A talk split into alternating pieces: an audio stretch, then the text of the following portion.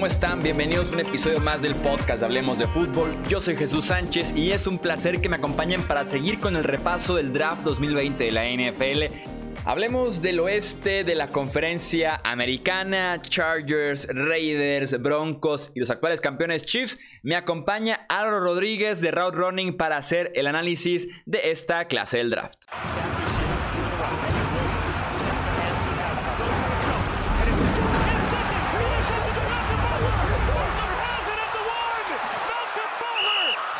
Nos acompaña nuevamente Álvaro Rodríguez para hablar ahora, como les decía en el intro, del oeste de la conferencia americana, ya la última división de la AFC. Álvaro, nuevamente, bienvenido aquí Hablemos de Fútbol. ¿Qué tal, Chuy? Muchísimas gracias por invitarme otra vez.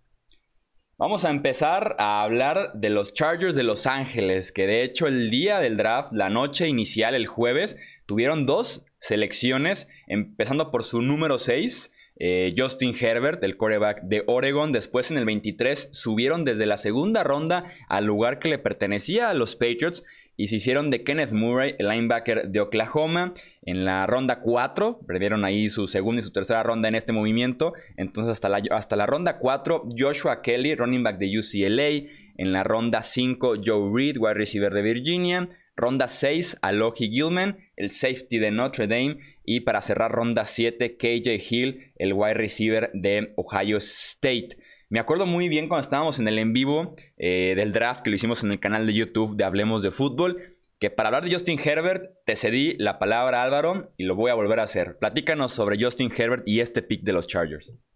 Sí, porque sabes que a mí no me gusta mucho, creo que, es un quarterback que tiene, mm, pues sí que es verdad, tiene un brazo muy grande, es muy, muy móvil, que es de los quarterbacks más móviles que salían en este draft, y, eh, tiene la planta, el tamaño, el brazo necesario, ¿no? que enamoraría a muchos eh, entrenadores en la NFL, pero creo que no está para nada listo, es muy lento en sus lecturas, creo que toma decisiones muy arriesgadas o, o que no siempre son las correctas, y creo que a Justin Herbert le queda mucho para poder ser un quarterback titular en la NFL, y al final es un pick número 6 eso sí, Chuy, yo creo que estamos tú y yo de acuerdo que el draft se va a valorar mm, prácticamente al 100% por cómo salga Herbert, que eso es un, puntito de presión añadida. Sí, así es. Siempre que tomen un pick eh, tan alto en la posición de coreback, vamos a evaluarlo por medio de, ese pick básicamente. Si sale bien todo el draft, eh, no importa básicamente, mientras tengas a tu coreback franquicia en una clase del draft, es súper valioso. Y yo estoy de acuerdo, creo que Justin Herbert tienes prácticamente en todos los drafts, en los que no están tan bien desarrollados en lecturas, en precisión en corto y medio plazo, pero tienen un brazo, un talento de brazo increíble, la velocidad en sus pases, cómo estiran el campo. Pero yo también tengo mis dudas sobre Justin Herbert, sobre todo porque tiene dos, tres problemas que en la NFL le van a costar bastante, que es la precisión y la toma de decisiones. Muchas veces no jala el gatillo cuando lo debe hacer. Justin Herbert llega un poco tarde a sus pases, entonces tampoco no estoy del todo convencido de tomar a un quarterback como Herbert en el puesto número 6. Si me lo ofreces en el número 20 tal vez o a inicios de la segunda ronda, encantadísimo. Pero en el número 6 no estoy tan seguro eh, de eso.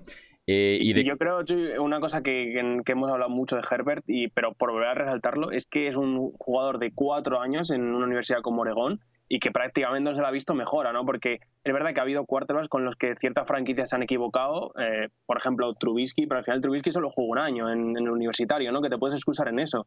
Eh, que, en que no había suficientes partidos, que lo que le veías estaba bien, pero era solo un año. Pero aquí con Herbert es que todos hemos visto lo que hay, lo hemos visto durante mucho tiempo y no creo que Herbert ha sido un quarterback que haya mejorado con el tiempo. Sí, completamente. Además, lo mencionábamos también en el en vivo y en, otros episodios.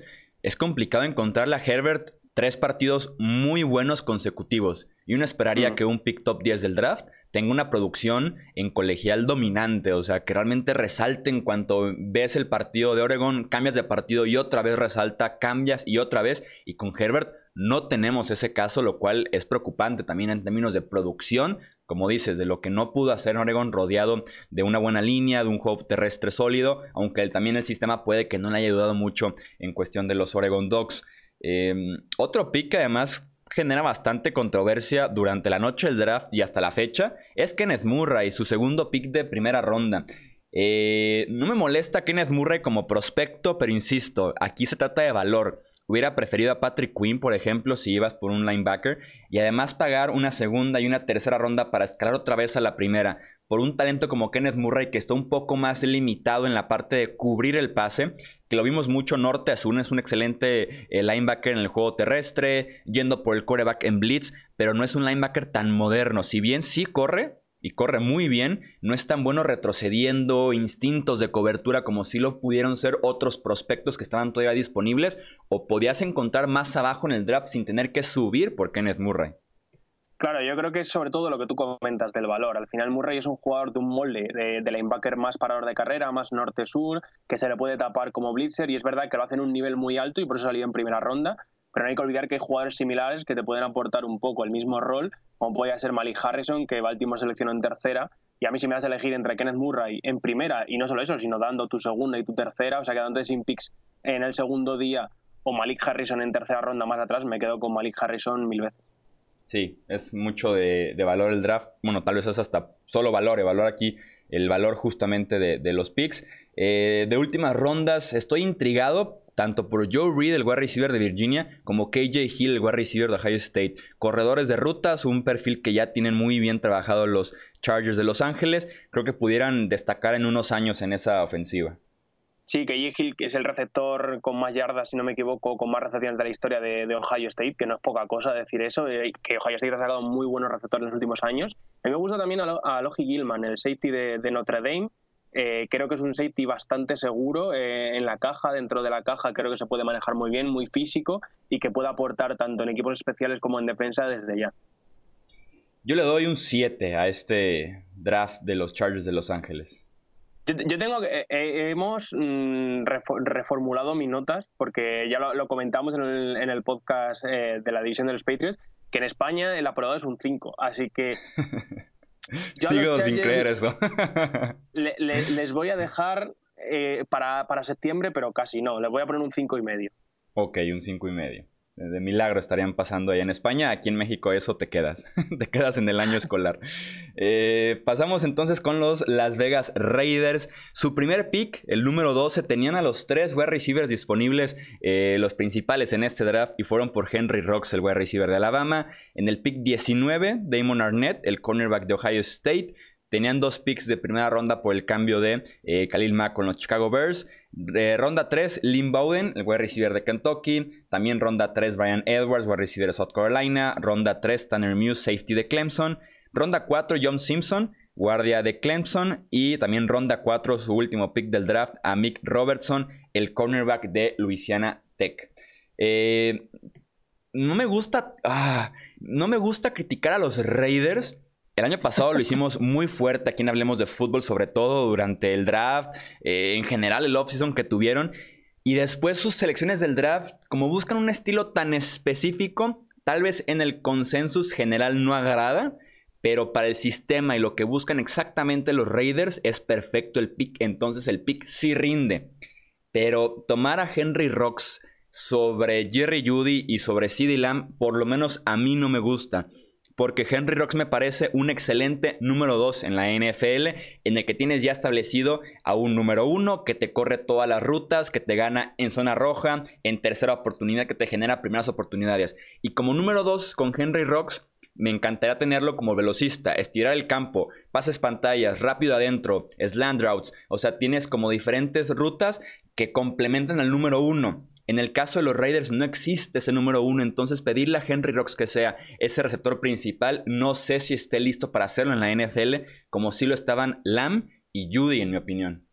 Es verdad que, el de día en el en vivo que hicimos fue una sorpresa y, es verdad que estabais, mm, tanto Mo como tú, muy sorprendidos. Yo os dije que a mí me gusta mucho Henry Rocks. Yo sí que creo que es verdad que no es el prototipo de, de receptor 1 que conocemos todos, ese eh, típico receptor grande capaz de ganar balones arriba, pero sí que creo que es un jugador al que se le pueden dar bastantes targets, tanto como eh, receptor como saliendo desde, desde el backfield, desde la, posición de corredor.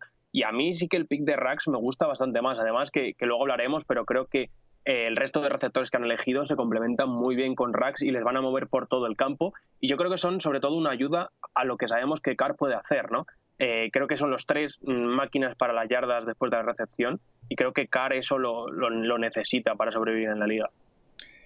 Tenemos a Damon Arnett también como un cornerback de primera ronda, tal vez uno de los picks más sorpresivos que tuvimos en ese jueves del draft. eh, muy físico, muy agresivo, líder en Ohio State como le gustan los jugadores a estos nuevos Raiders de Las Vegas. Su fluidez y movimiento, que están un poco más limitados, lo ponían más como prospecto de segunda o de tercera ronda, pero se termina yendo en el pick número 19 de Evan Arnett. Yo este sí que me lo esperaba menos que el de Rax, fíjate. Eh, pero hemos visto también que, a Mayok no le importa eh, la opinión general, ¿no? El pasado del año pasado con Ferrell, cuando le escogieron el número 4, yo creo que Arnett es el mismo, la misma selección o, va por, por el mismo camino que Ferrell. Es un jugador que quizás no es muy impresionante, que quizás no tiene ese potencial de estrella, pero que sí que es una selección muy segura, que te va a aportar desde el minuto uno y que va a cambiar la mentalidad de defensa hacia un juego mucho más agresivo y esos líderes, esa gente que trabaja, que yo creo que es lo que Mayock lleva buscando dos drafts y, lo ha demostrado con el pick de Arnett. Como valor, y lo que comentábamos, yo creo que había cornerbacks mejores que Arnett. Ese es el problema con los Raiders, o sea, tomar a Clelin Farrell top 3, en lugar de, no sé, buscar un cambio, eh, tomas por ahí un par de picks extras y lo tomas en el número 6-7. O a Henry Rocks 19, por ejemplo, si CD Lamb fue 18, eh, yo creo que Rocks hubiera tal vez caído al 19 y Arnett lo encuentras subiendo por él en la segunda ronda. O sea, manejar tal vez un poco mejor el proceso del draft y adquirir selecciones en lugar de hacer un reach tras otro con los Raiders de Las Vegas. Entiendo que les gusta el jugador, el perfil, cómo se encaja en el esquema y en el sistema, pero el valor del draft es importante y puedes adquirir más picks si piensas ir por ciertos jugadores que pueden estar disponibles más adelante eh, en el draft. Eh, un pick interesante que platicabas más o menos ya de lo que puedan hacer con sus wide receivers es Lynn Bowden, que es un wide receiver eh, diagonal running back, diagonal coreback en Kentucky, que lo puede hacer de todo y que pueden diseñarle un par de toques que complementen bien lo que ya tiene esa ofensiva. Sí, en Kentucky el último año le tocó jugar de cuarto porque se lesionó y no había más gente disponible y la verdad es que como corredor puramente, no como pasador, lo hizo muy bien. Yo creo que es eh, más ágil que rápido, ¿no? Más capaz de ganar yardas tras la recepción que de ganar en profundo. Pero lo que comentábamos, después vamos a hablar también de, Brian Edwards de, South Carolina, si quieres lo metemos aquí. A mí me parecía el Divo Samuel de este año, ¿no? Ese receptor igual, bajito, eh, fuerte, capaz de ganar yardas tras la recepción, en jugadas cortas, bloqueador. Creo que en los tres, eh, Rags, Bowden y Edwards, se complementan muy bien, pueden moverse por todo el campo, pueden salir desde el exterior, desde el slot, desde el backfield y es lo que busca, yo creo, Raiders, ¿no? Hacer esa ofensiva un poco más imaginativa, darle más armas a Derek Carr. Sí, de eso se trata, mejorar la ofensiva. Eh, mi último pick que quiero destacar es Tanner Muse, el safety que toman de Clemson. Creo que en la NFL va a ser linebacker, tiene movimientos muy limitados, en cobertura no es tan bueno como sí lo es, eh, estableciendo ahí un estilo físico, tacleando al ofensivo. Entonces, creo que Tanner Muse va a ser más bien un linebacker en la, en la NFL o un safety muy especial que juegue muy cerca de la línea de golpeo. Sí, yo no le veo en la zona profunda, como comentabas. Un linebacker y ganando un poquito de peso y un poquito de, fuerza. Y sobre todo yo creo que va a ser un jugador brutal de, equipos especiales para los Raiders. A los Raiders yo les pongo un 7 también. Sí, yo, mira, vamos a coincidir, yo tengo un 7. Y, una cosa, destacarte, el último pick que eligen ellos, a mí Robertson, eh, el cornerback de Louisiana Tech, cornerback muy pequeñito, de estos que pueden jugar eh, por dentro, ¿no? y, pegajoso, molesto, de, estos jugadores que dices, si midiese 10 centímetros más, estaríamos hablando de él en primera ronda. Pasamos con los Denver Broncos, subieron dos picks eh, de receptor para iniciar el draft. En primera ronda, Jerry Judy, wide receiver de Alabama. En segunda ronda, KJ Hamler, wide receiver de Penn State. Después tienen tres picks de, tercera ronda: Michael Ojemudia, cornerback de Iowa, Lloyd Cushenberry, eh, perdón, centro de LSU, y McTelvin Agim, el tackle defensivo de Arkansas. Eh, cuarta ronda tienen aquí a el buen Albert Okwegnuman, el Tyrant de ¿eh? Missouri. Yo, le digo Albert O para evitar eh, problemas. en quinta ronda, Justin Stan, el linebacker de Wake Forest. En sexta ronda, Netane Muti, guardia de Fresno State. Y para cerrar dos séptimas, Tyreek Cleveland, wide receiver de Florida. Y Derek Tuska, Edge de North Dakota State. Los Broncos son esos equipos que se sacan la lotería el jueves por la noche. Encontrarse a Jerry Judy en el número 15 sin tener que subir por él cuando tuvimos rumores de que los Broncos estaban interesados en meterse al top 10 para asegurar uno de los tres principales wide receivers. La lotería porque encuentran aquí el complemento perfecto a Corland Sutton en el grupo de wide receivers. Sí, a mí me parece uno de los mejores selecciones de la primera ronda, sin duda. Yo creo que todos teníamos claro que Jerry Judy era un receptor de élite, un, chico súper ágil, buenísimas caderas, eh, genial movimiento de pies, capaz de ganar separación al final en uno contra uno. Y es que yo creo que Denver ha hecho muy buen draft, empezando por, su primer pick, porque al final tú tienes un quarterback rookie que hay que desarrollar y hay que intentar darle todas las armas posibles para que no tenga problemas, ¿no? E intentar hacer ese camino eh, para ver si vale o no vale el chico, mucho más fácil para él. Así es, y todavía en la segunda ronda más velocidad de la que ya tiene Judy, también Hamler suma bastante velocidad, estira el campo y es, la, es el oeste de la AFC intentando competirle justamente a los Kansas City Chiefs que tienen eso, tienen velocidad, estiran el campo Coincide que ayer apenas decía Von Miller eh, que era imposible tener a Patrick Mahomes, que la fórmula es hacer puntos, o sea, jugar el mismo sistema que tienen los Chiefs. Y Hambler es también aquí el ejemplo perfecto de que quieren velocidad. Tienen ya a Sutton, a Judy, a Deshaun Hamilton, que todavía queda del draft pasado, a Cajun Hambler, que son mucha velocidad y también receptores físicos que pueden estirar el campo o ganar también en rutas cortas. Sí, la frase de, de Von Miller es espectacular, ¿eh? Es de decir, es que, mm, ¿qué hacemos para parar a este tío? Pues es verdad, hay que poner, porque tu defensa va a poder limitarle, va a poder forzar alguna intercepción, va a poder, pero no va a poder bajarle de 20, 30.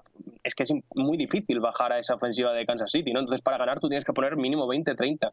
Yo creo que Hamler es un jugador súper rápido en línea recta, tiene problemas de drop, pero lo que tú dices, para estirar el campo, para aprovechar también a Drew Locke, que tiene un cañón por brazo y que le gusta mucho pasar en profundo, creo que Hamler es una muy buena selección para los Broncos.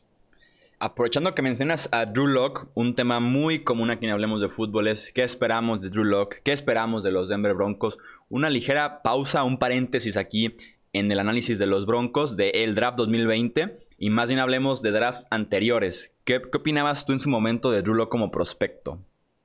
Pues mira, yo eh, tenía a Drew Locke un poco en, la misma terna que, este año Justin Herbert, porque pensaba que sí que era un talento muy, muy bueno de brazo. Para mí era el segundo quarterback en su clase del draft, después de, Kyler Murray, obviamente por delante, por ejemplo, de Haskins o, de Daniel Jones.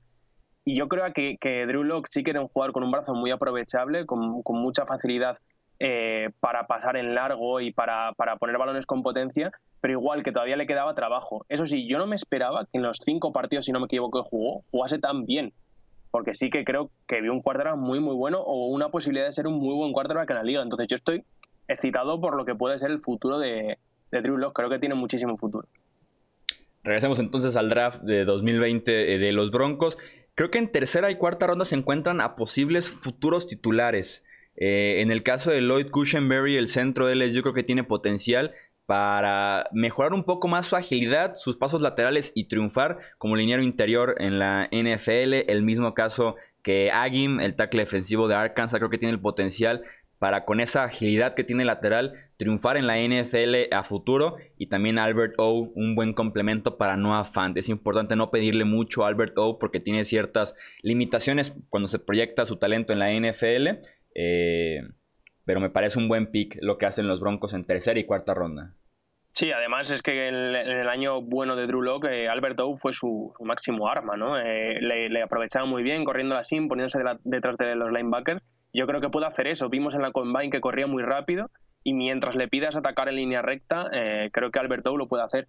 Y, a mí un pick que me gustó mucho fue Michael Ojemudia del cornerback de Iowa. Creo que es limitado en cuanto a que es un jugador que puede jugar más en zona que, al hombre, pero es un chico grande, tiene los brazos muy largos, tiene buena velocidad en profundo, aunque no se mueve muy bien de caderas. Creo que en un esquema zonal puede ser una muy buena selección. Me parece un draft profundo y con buen talento el que tienen los Denver Broncos. Eh, algo que ya le pasó a John Elway el año pasado, que está poco a poco mejorando eh, en el draft. Yo le doy a los Broncos un 9 de calificación. Sí, yo le, tengo aquí puesto un 9,5. y medio. Eh, a mí me ha gustado mucho el draft. Luego en, sexta ronda se encuentran con Netanemuti, el guardia de Fresno State, que ha estado lesionado prácticamente casi toda su carrera universitaria, pero lo que se le ha visto, eh, muchos le tenían considerado como un pick de segundo día. Acaba cayendo, supongo que por las lesiones y la imposibilidad de, de que los médicos le vean bien, pero creo que tiene bastante potencial. Pasemos entonces a los Kansas City Chiefs para cerrar ya esta división. Con el último pick de la primera ronda, fueron con Clyde Edwards Heller, el running back de LSU. En la segunda ronda, Willie Gay Jr., linebacker de Mississippi State. Tercera ronda, Lucas Niang, eh, tackle de Texas Christian University de TCU. Eh, ronda 4, Jarius Sneed, safety de Louisiana Tech. Ronda 5, Michael Dana, edge de Michigan. Y para cerrar, ronda 7, eh, Bopet Keys, cornerback de Tulane. Yo no soy nada, pero nada fan de ir running back en las primeras rondas del draft. Por lo menos en la ronda 1 sí lo tengo prohibidísimo. Aquí los Chiefs eh, el mismo concepto. Vamos haciendo más puntos que cualquier otro eh, equipo en la NFL y ganar de esa manera, con todo y que la defensiva poco a poco ha ido mejorando. Me gusta muchísimo el fit de Edwards Heller en esta ofensiva de Kansas City. El mismo Andy Reid lo comparó con Brian Westbrook, lo cual te dice muchísimo de lo que esperan de él y cómo lo proyectan. Me queda claro que Edwards Heller era el mejor running back corriendo rutas y recibiendo pases de este eh, draft. Es un fit perfecto para esa ofensiva de Kansas City, aunque insisto, eh, con todo y que es un excelente fit, un excelente pick, no soy nada fan de ir running back en la primera ronda. Yo pienso igual que tú en el aspecto de ir running back en la primera ronda. No me gusta mucho, pero es verdad que creo que Clyde edwards encaja perfecto en lo que quiere hacer Kansas. Muy bajito, pero súper fuerte. Eh, no le tira a nadie. Es que parece prácticamente que es imposible tirarle. Y el spin move que tiene, la movilidad de pies, eh, lo que tú dices, la facilidad para correr rutas y recibir, creo que va a encajar de plano en esa ofensiva y, va a darle un nivel más. Sí, esa ofensiva va a explotar cuando esté Edwards en el campo. Pronto va a superar a Damien Williams seguramente en la repartición de snaps.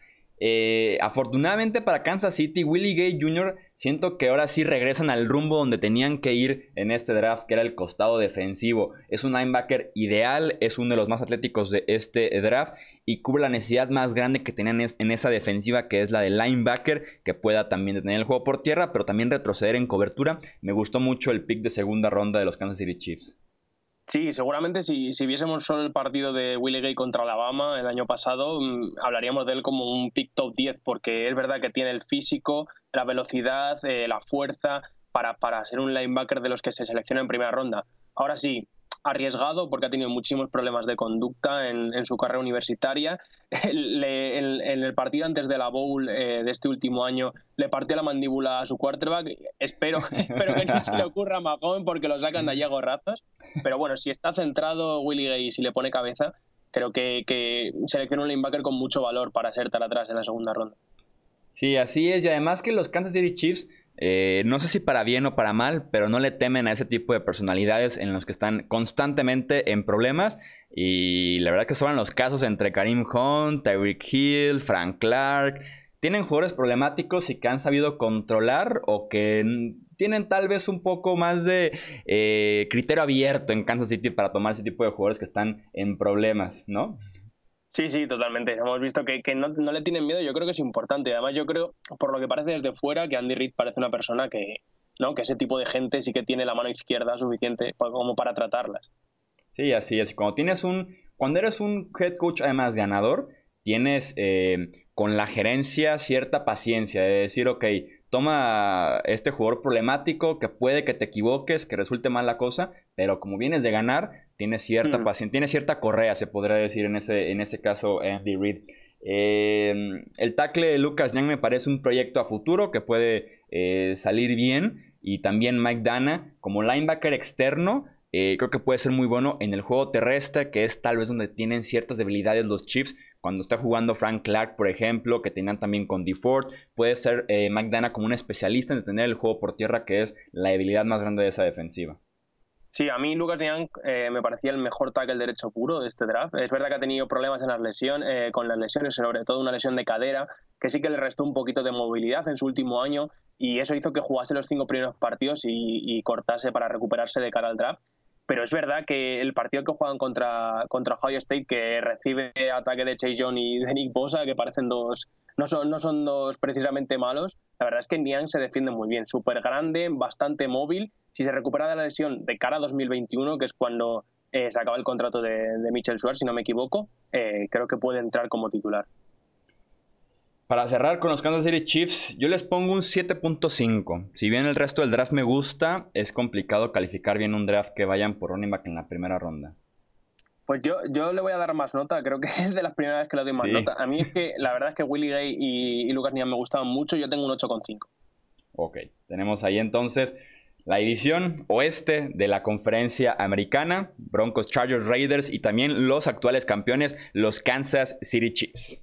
Eso es todo entonces por este episodio. A partir de los siguientes episodios tendremos ya análisis de la conferencia nacional. Tenemos cuatro divisiones todavía por cubrir en esa conferencia, así que espérenlos en los próximos días. Yo soy Jesús Sánchez, no olviden quedarse en casa, cuidarse mucho y también seguirnos en YouTube, Twitch, Twitter, Facebook e Instagram, así como hablemos de fútbol.com, el sitio web oficial de aquí de Hablemos de Fútbol. Eso es todo por este episodio.